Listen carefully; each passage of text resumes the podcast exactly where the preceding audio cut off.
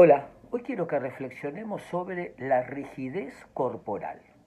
Hay personas que tienen eh, expresiones rígidas, firmes, eh, duras, eh, movimientos lentos, expresan en su cuerpo rigidez. Cuando van a una charla, cuando salen, cuando comparten, están estructurados el cuerpo expresa la rigidez mental. El poco movimiento corporal expresa muchas veces el poco movimiento afectivo. ¿Por qué una persona se vuelve rígida? Se vuelve rígida por miedo. Tiene miedo, entonces trata de controlar y de tener todo ordenadito obsesivamente. Quiere evitar cualquier desorden y este miedo interno lo hace expresar muchas veces rigidez corporal. Puede ser también por rasgos obsesivos.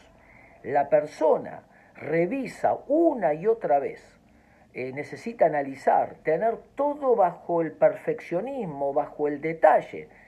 Y eso lo hace también tener rigidez corporal y rigidez del diálogo.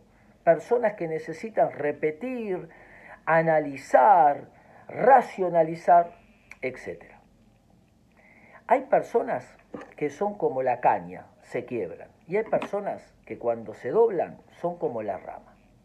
La flexibilidad emocional, mental, espiritual, permite también que eso repercute en el cuerpo y que nuestro cuerpo acompañe en libertad, apertura y flexibilidad el movimiento afectivo, cognitivo, relacional con nosotros y con los demás.